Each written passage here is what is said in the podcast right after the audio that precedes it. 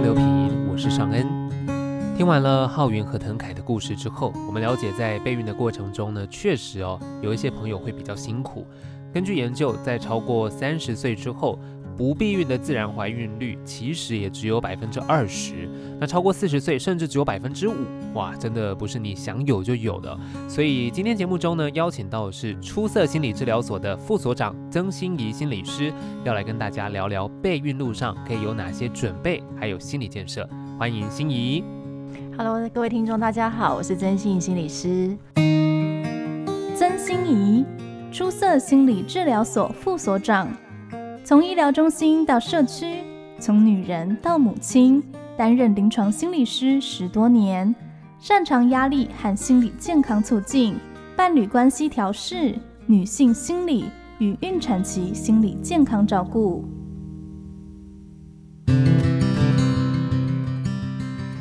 想要先请心怡跟听众朋友分享一下，目前呢、啊，国人不孕症的比例。大概占几成呢？嗯嗯，其实这个资料会随着不同的年份去统计，都会有些些许的不一样吼。所以每次在面对这个统计问题，我还是会参考我们的国民健康署上面的统计资料。那上面其实有提到，根据世界卫生组织的资料里面，其实育龄妇女不孕的比例大概是百分之八到百分之十二这样子。但是其实国内的各种研究大概的比例会占在百分之十到百分之十五。所以这个听起来比例好像会比世界上的比例来得高一点点，这样子嘿。所以其实台湾在生殖医学这一块，其实在亚洲跟在世界上其实非常有名吼，就是在研究上面也很先进。但是我们也可以看到一件事，就是这个需求量其实是很高的。嗯嗯。那我想要请心怡先分享一下，就是不孕症这件事情，跟你有没有建立一下一个观念？不孕症它应该怎么样才达到这个不孕症的标准？其实很多的这种我们在讲备孕的妇女都会跟我提到一件事，就是他们对“不孕”这个词非常的敏感哈，因为不孕仿佛就是不能怀孕这样。对对对。但其实，在不孕症的定义应该。更仔细来讲，它叫做难孕这样子。难孕，所以在难孕这件事，它在呃临床上面的定义，应该就是指夫妻结婚之后，他有一个正常的性行为的关系，好正常的频率，而且他没有采取任何的避孕措施的时候，他超过一年以上，如果没有怀孕的迹象，我们可以认为说他是属于难孕的一群，嗯，也就是我们常常在讲的不孕症。对。但在细分上面，我们还可以用年龄去做区分哈。我们会用三十五岁来做切节点，就是小于三十五岁的男女，他如果没有采取避孕措施，他规律的性行为一年以上，好没有办法怀孕，它叫做不孕症。但是三十五岁以上，他只要超过半年，哦，就是他规律的性行为，但他超过半年没有怀孕，他一样是可以走这个不孕症的疗程，这样子。是。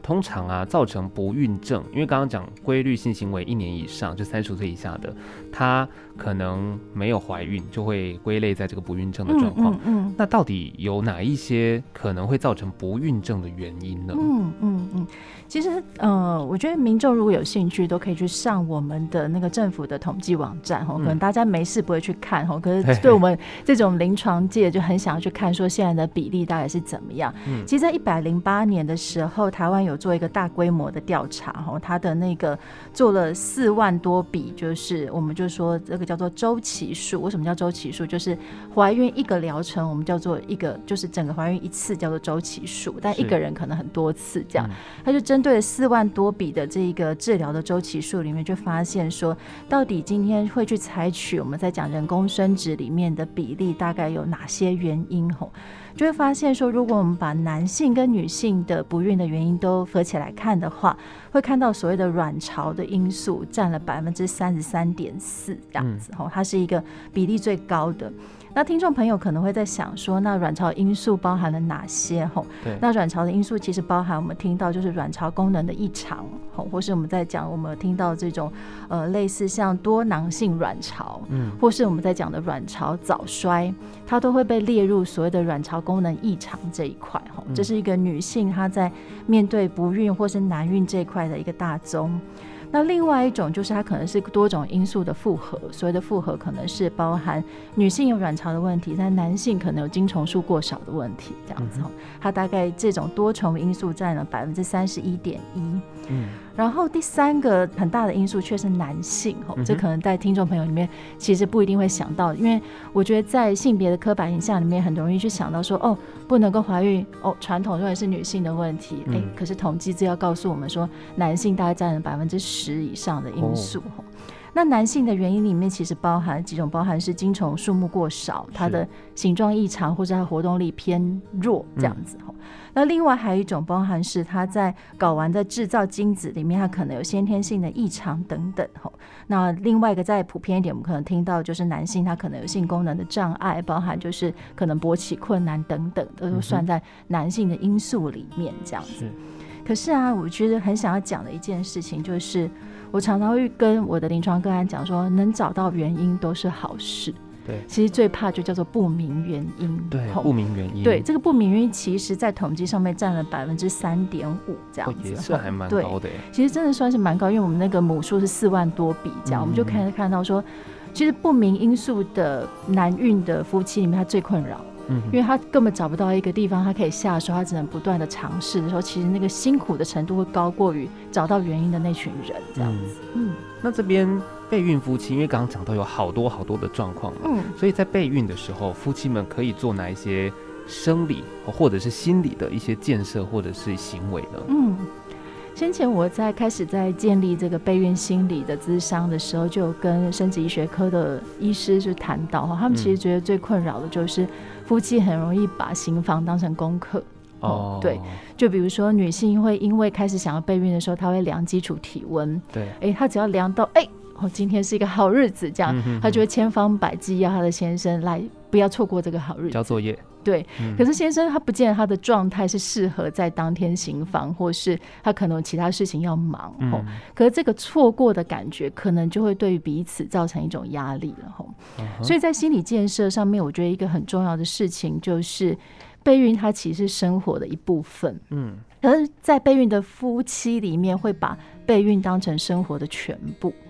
对，这个备孕当的生活全部，包含食衣住行。吼，那比如说我们听过的例子，就是他很怕靠近任何有辐射的东西。哦，对，对，比如说呃，办公室可能在那个茶水间有所谓的微波炉，嗯，他就会小心翼翼的这样。这个就是让备孕已经超过了生活的一部分，而变得有点侵占他的生活的时候，我都会说，这其实，在生理上你保护了自己，可是在心理上你可能造成了自己更大的困难，因为它形成我们所谓的备孕压力了，而压力却有可能让我们在怀孕的过程中增加一些困难。哦，嗯，那有一些，比如说生理的，像刚刚讲到这些保护自己，或者常常有人会说要吃一些什么补品还是什么的，这些也都是。应该做的吗？所以我们在像我们自己跟那个生殖医学的医师跟营养师有建立一个备孕的社团吼，嗯，我们就看到所谓的备孕夫妻里面最常问的就是他应该补充哪些营养品，他到底应该吃多少这样子哈。那我都会建议是说，如果今天要走到一个备孕的夫妻，你在生理上你必须要做哪些保养的话，我觉得最重要的事情是询问专业。哦，就是因为你原来的生理状态，你原来的营养状态，每个人的基础状况都不一样。嗯，比如说你有的人他走到了营养师的门诊，他才发现说，哇，原来我蛋白质吃这么少。哦，其实普遍以现在健身风行比较强，大家才知道补充蛋白质。但是其实普遍国人在蛋白质的摄取其实是偏少的。可是经过营养师的分析，他才知道你的营养成分缺了什么时候，他才能够对症下药。可是很多人他没有了解自己的基础，他就开始哦，人家说这个补品好，他就是吃这个这样。可是这就会形成另外一种压力，就是哎，如果别人的说的我都做了，可是我还是没有怀孕的时候。他心里面那个挫折感其实更强，嗯嗯，对，所以与其说我们像个无头苍蝇一直去尝试，还不如就是我们去找找看，我们今天的身体原来是处于一个什么样子的状态。所以我们会有所谓的婚前健康检查，婚前健康检查会有一些抽血，去看看你原来生理上面的各种数值，我觉得那个都会是一个很有帮助的方向。嗯。嗯其实每个人的身体状况不一样，嗯，也许大家会说，你为了怀孕，你可能多吃什么什么什么，它可能是个大方向，但自己的需求确实像心怡说的，去了解，呃专业的询问，然后知道自己的状况，你才会有办法，就像对症下药这件事情。嗯，那在刚刚讲到年纪嘛。以三十五岁作为一个一个切点，嗯，三十五岁前如果是一年内稳定的性行为的话，没有怀孕，它可能是个叫做不孕症的状况。哎、嗯欸，那我想了解说，怀孕的年纪跟每一个年龄层，它可能在备孕上面有没有一些注意的地方会不一样的？嗯。其实说到年纪这件事，其实对于我觉得对女性其实有一点点残忍了哈，就是对，就是卵巢功能这件事，它非常取决于跟我们的年纪有关。嗯，特别是现在环境中的各种我们在讲毒素，或是这样讲生活压力它偏大的时候，它其实对于我们身体一些无形的影响，其实女性在一路上她不见得知道的。嗯，所以有蛮多的女性，她其实她在准备怀孕的过程中，她才发现说啊，原来我的卵巢功能这么差，我却。全来都不知道这样子。所以适合怀孕的年纪这件事情，我觉得我想要从生理方面跟心理方面来说，吼，就是当然适合怀孕的年纪，我们当然以生理来讲，就是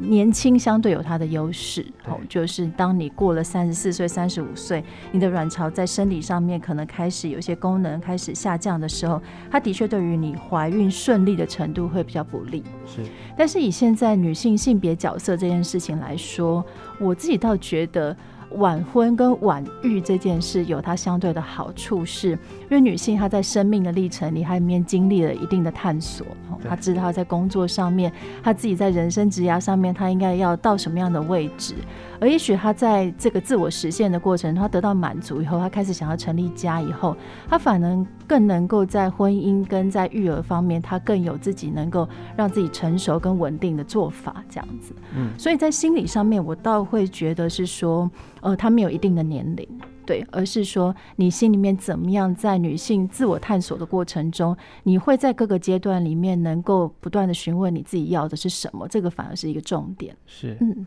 其实也常常听到很多人在讲所谓的当妈妈这件事情，很多人会说，当你当了妈妈，你可能得呃放弃很多你原本可能会想要追求的成就或是事业等等。真的。像我们今天其实故事里面的主角，像浩云，他其实也是有做到了一个翻译公司的总编辑，但他为了备孕，为了生小孩，他其实是辞掉这份工作的。嗯。所以其实或许像心怡说的，他其实，在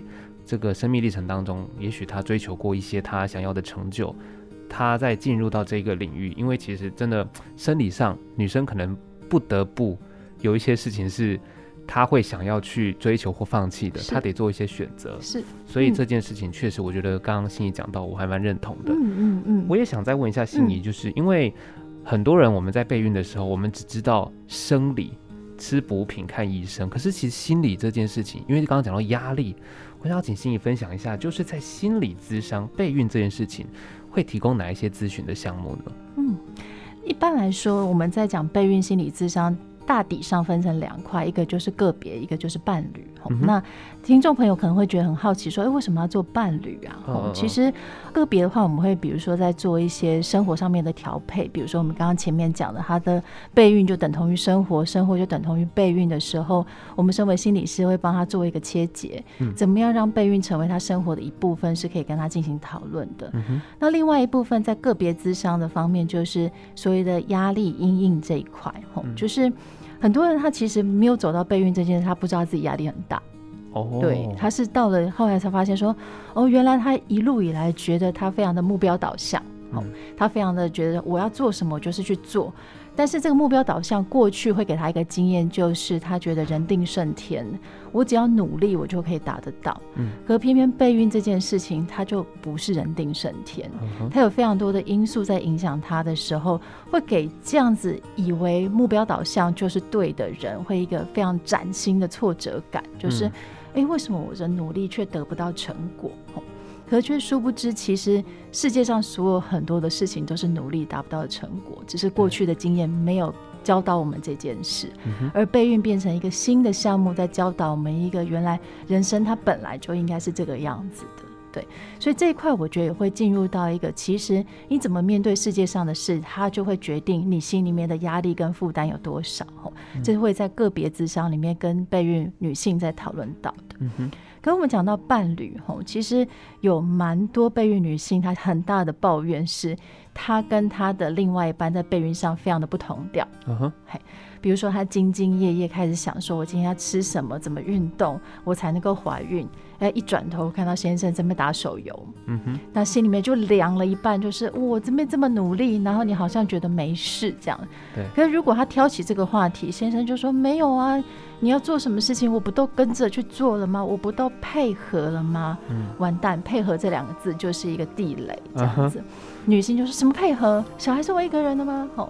所以这个争吵其实只要听众有走在备孕里面，一定会觉得很熟悉，就是男性好像都在配合，是。而且你进入到一个生殖医学的领域，他们就说，男生只要进去就是拿出一个试管的精子就结束了，后面所有的累跟辛苦都重在女生的身上，不管打针、服药、各种检查，其实都是女性在生理上面承受很多的。嗯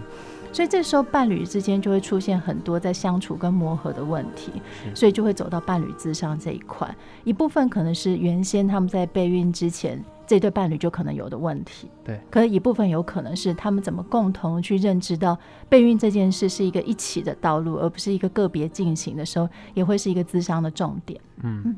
所以听起来在伴侣上面，其实身为男性，好像真的是需要多去了解一下如何在备孕的路上。不是只是配合，或许应该主动一些，把它成为两个人一起的课题。对，好，我这边想问一下心仪哦，如果说备孕夫妻已经知道自己是很难怀孕的身体状况的话，在心理咨商这一块会给予什么样子的建议吗？哦，好，我觉得这边有一个重点，就是当初次前来的女性或是。伴侣们，我都会先评估一下他们目前的压力状态。那这个压力状态其实会有一些就是心理测验或衡鉴的方式，知道他们现在压力状态是什么。这样，那我们会用他在压力方式的呈现，比如说他已经告诉我说，他现在已经很容易失眠了。他现在已经觉得他已经无时无刻都没有办法摆脱这些想要怀孕，自己为什么不能够怀孕的念头了。吼，这些都会是一些很重要的讯息，来帮助我们知道他现在压力程度有多大。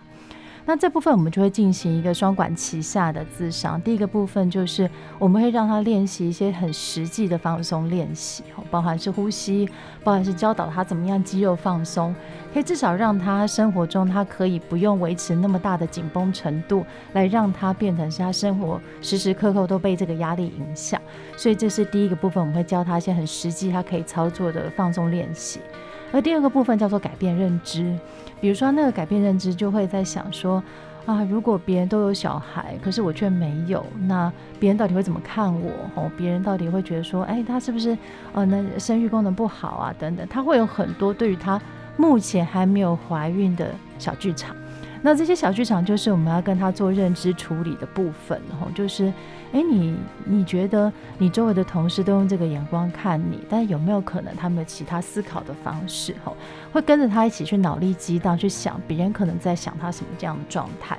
那当然，有的人被卡得很紧，就说没有，大家都在关心我的肚子，被卡得很紧。我们就会带一点幽默的技巧，就告诉说，哎，有没有可能那些有小孩的人都好羡慕你？就是啊，你目前还没有小孩才是对的吼，因为他们好痛苦，我被小孩被绊住了这样子，有没有可能有这个想法？吼，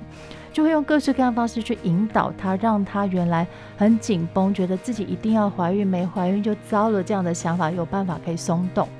所以一方面改变他们认知紧绷的程度，一方面也在身体上面帮助他们放松的时候，是我们很常运用的咨商技巧。嗯，好，我这边想问一下心怡，因为刚刚讲到说，一般夫妻在备孕啊，三十五岁以前就是一年内正常性行为没有怀孕，那这样子他可以走这个不孕的疗程。嗯嗯，那这个疗程大概会是怎么样子的流程建议？可能会有哪一些检查或是评估吗？嗯嗯，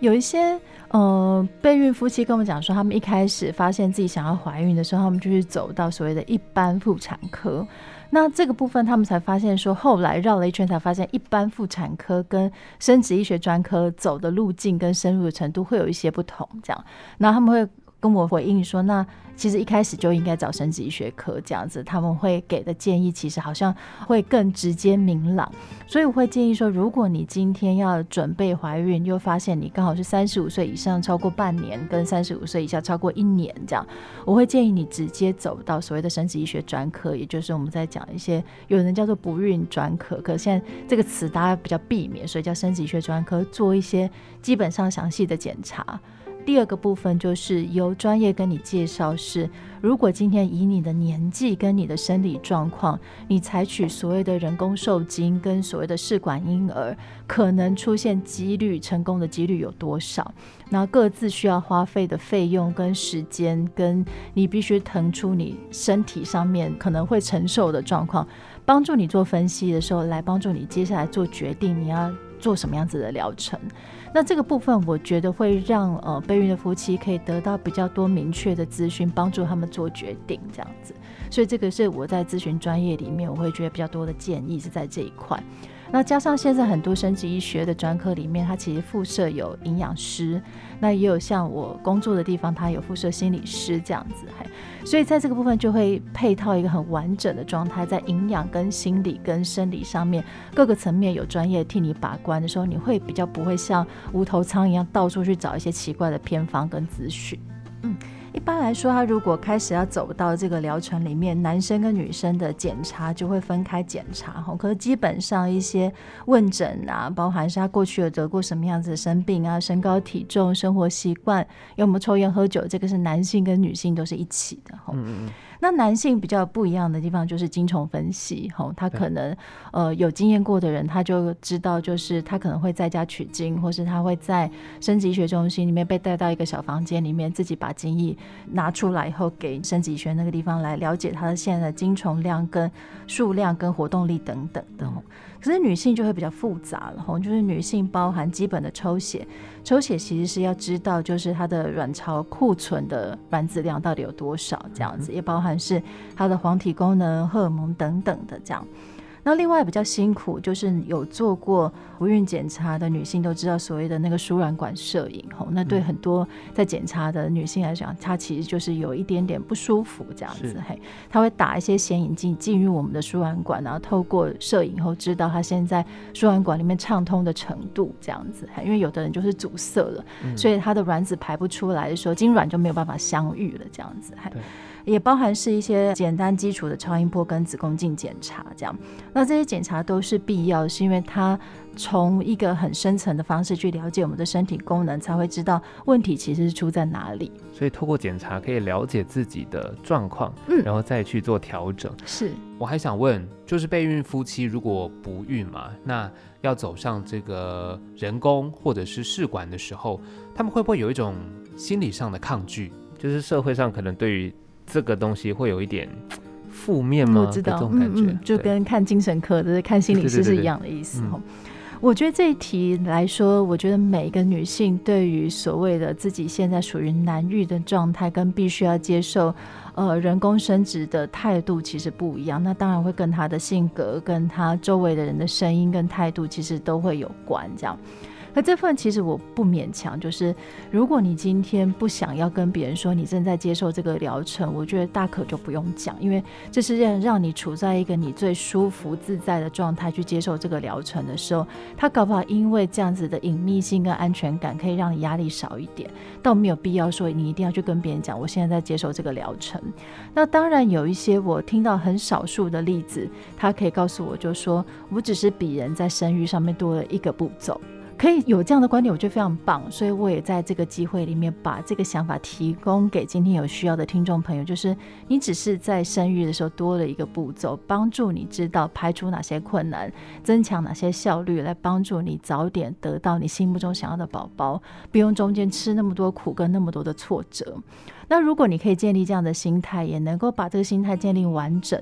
那你真的很想试图跟别人讲，比如说你在疗程的过程中，一定有很多所谓的不确定感。比如说我们在讲胚胎植入到开讲的这段期间，其实是在备孕女性里面最忐忑的时候。可是心里面忐忑，她有时候不知道怎么办，说她真的很想要跟别人讲。那当然就是找一个让你觉得最信赖，他的回应的方式可以让你觉得你最被支持，而不是被指教的人去分享这件事。对，嗯，我想问一下，因为有一个都市传说说，哎，你只要去蜜月，你就可以怀孕，所以这个这个都市传说是不是可以请心仪分析一下？或许是不是在心理上面，它其实是有有迹可循的吗？嗯，我觉得。这就会回到我们刚刚前面在讲压力哈。嗯嗯，那因为要做备孕心理咨商，我就查了很多关于压力对于怀孕这件事到底有什么样子的影响。这样，那其实各国的那个研究里面都不太一样，这样子哈。有些研究就发现说，哎，压力对于能不能够怀孕不是那么一定的影响。嗯、但有些研究却说，哎，压力很明显的对于怀孕的成功率这件事是有影响的，甚至对于她备孕之后活产率也会有一定的影响哈。嗯那解释的方向大概就是会影响，就是压力其实会让我们的体内产生一种叫做压力荷尔蒙，就是皮质醇，吼，然后又有人叫做 cortisol 这样子，这个会影响到就是我们内在的自体的免疫功能，免疫功能就会影响到就是说生育的。呃，顺利与否这样子，会有一个这样子的连结性，这样。可是我们在讲蜜月这件事，它应该是最没有压力的吼。如果这对伴侣在蜜月的时候没有吵架分手的话，哈，蜜月应该是很开心的哈。所以蜜月会容易有蜜月宝宝这件事，其实可以想象，也就是它的压力程度，一个是比较低的状况之下，受孕的成功率可能会因为这样子的提高。嗯嗯。OK，了解。我也想请心仪分享，就是因为刚刚讲到，其实有很多在咨商的过程是伴侣咨商，嗯，那有很多可能是这样子有摩擦或冲突。就以你的经验，有没有那种比较真的很激烈，针对不孕或者是这件事情的一些案例的故事可以分享吗？嗯嗯，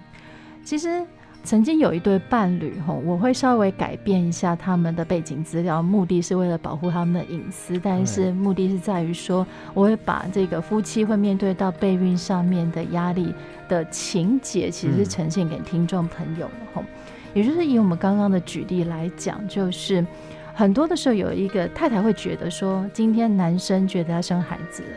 他心里会觉得说，哦，好，我们要进入到备孕的疗程，我要生孩子了，吼。可他会觉得有一个感觉，就在于是好，今天怀孕终究是女性的事。嗯，他是怎么样感觉到这些些微？然后比如说，他去分享说，哦，今天假设今天先生没有办法跟他一起去生殖医学中心，他自己想要去看完医生的结果，跟先生说，哎，先生一边划手机一边在回应他。可是很多的时候，女性她就算在看诊的时候。对她来讲，那是一次又一次在面对她目前还没有怀孕的这件事，她一次又一次面对自己身体功能也许没有那么完整的这个状况吼，所以每一次的诉说，对于备孕的太太或者女性来讲，对她来讲都很重要吼。那个被聆听的过程，可以让她觉得她心里面这种难受的感觉可以被接住。可这时候，如果另外一半不如他的愿，就是哦在划手机或是在讲公事等等吼，他就会说哎。为什么你都平常时间没有参与我？为什么你在心理上也不参与我？嗯、可是男生或是我们在讲争吵、伴侣争吵的时候，我们被指责的第一个动作就是防卫，嗯，这是人性。吼，我们遇到攻击跟指责，第一个就是防卫。我哪有？我没有啊！这样子，嗯、你看前台不我都愿意出这样子。好，可是讲到钱愿意出这件事，绝对会惹毛你的另外一半。嗯，对。他会心里想说：“那你是不是用钱来决定我们今天在这个家庭里面的位置？仿佛就是你有出钱，你有赚钱，你就是一个在家里面的老大。”嗯，所以这个过程中，这种故事常常就会带到智商的整间。可是我们重要的事情，其实在于是辨识这个语言的背后，每个人内在发生的什么事情。对，先生也许没有跟上太太心里面每次看诊的那种失落。他觉得不就看诊吗？吼，哪有什么心情？可是女性就是有这个失落，但是男生没有接收到，所以我们帮助先生接收到这个失落的感觉。而今天先生说我没有，我哪有的时候，他不见得真的是故意在找借口，不是，那是一个人的反应，就是我想要证明给你看我有啊。但是我们用的语言跟措辞不当的时候，听起来就很像在找借口。对。而男性可能也会在，比如说他在工作上面，他各式各样的压力，他需要处理的时候，他不见得在那个状况让他的另外一半知道，其实他工作压力也很大。所以那个都是所谓的我们在说了很多吵架的话之后，有很多没说的话，他需要透过伴侣咨商来帮助这一对夫妻里面听到彼此没有说的话。彼此埋藏在这个吵架背后没有被听到的语言的时候，他其实对于我们的关系跟对于在沟通上其实是很有帮助的。嗯，对，听心仪这样讲，我刚刚也是做了一些笔记。就有些话能讲，有些话不能讲，措辞要怎么调整？我相信对听众朋友来说也是非常重要的。好，那这边我也想请心仪讲，就是因为我们浩云跟腾凯他们有讲到，就是不孕症啊，不要把自己当成是一个病人。所以我想要请心仪跟听众朋友分享的就是面对这件事情，大家应该要有怎么样子的一种认知嘛？嗯，就是不孕症这件事。嗯，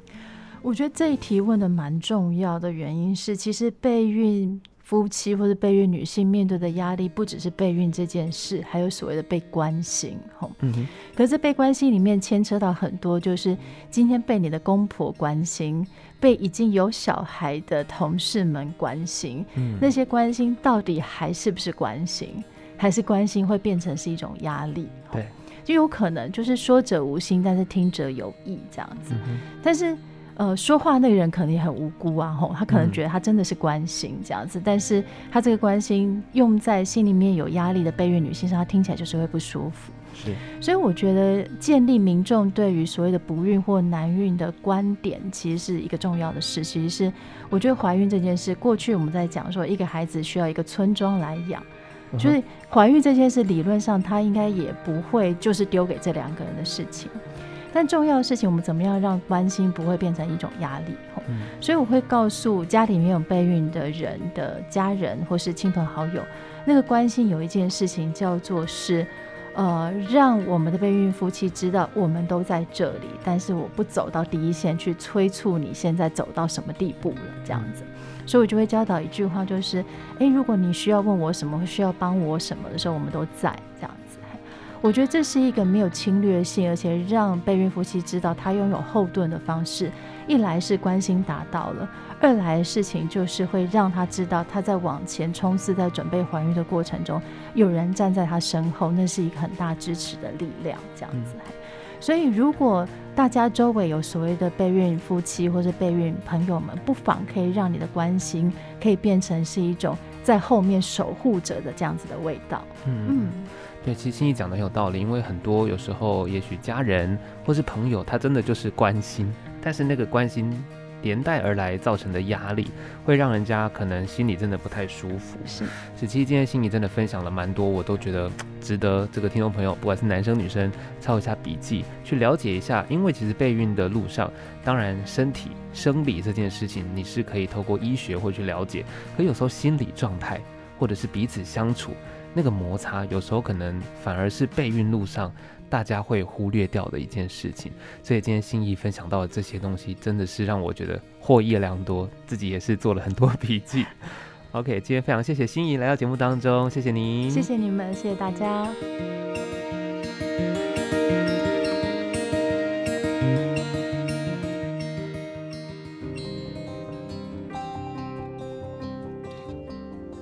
今天爱情漂流瓶听到的是浩云和腾凯的故事。庆幸的是，他们在努力这么久之后啊，终于有了菲菲。但现实生活中，肯定还有很多人比他们努力了更久，辛苦了更久。那刚刚透过曾心怡心理师的分享，也更了解了在备孕的路上哦，除了身体，其实心理上的压力也是非常的沉重的。所以大家不要再给备孕夫妻压力了，我们一起来当一个在背后默默支持、给予协助的神队友吧。今天节目到这边告一个段落，也欢迎你在 p a r k e t 上面收听我们爱情漂流瓶各集丰富的内容，也可以到脸书上面跟我们分享交流你的故事，搜寻爱到底工作室，无障碍的爱，我是主持人尚恩，我们下次见。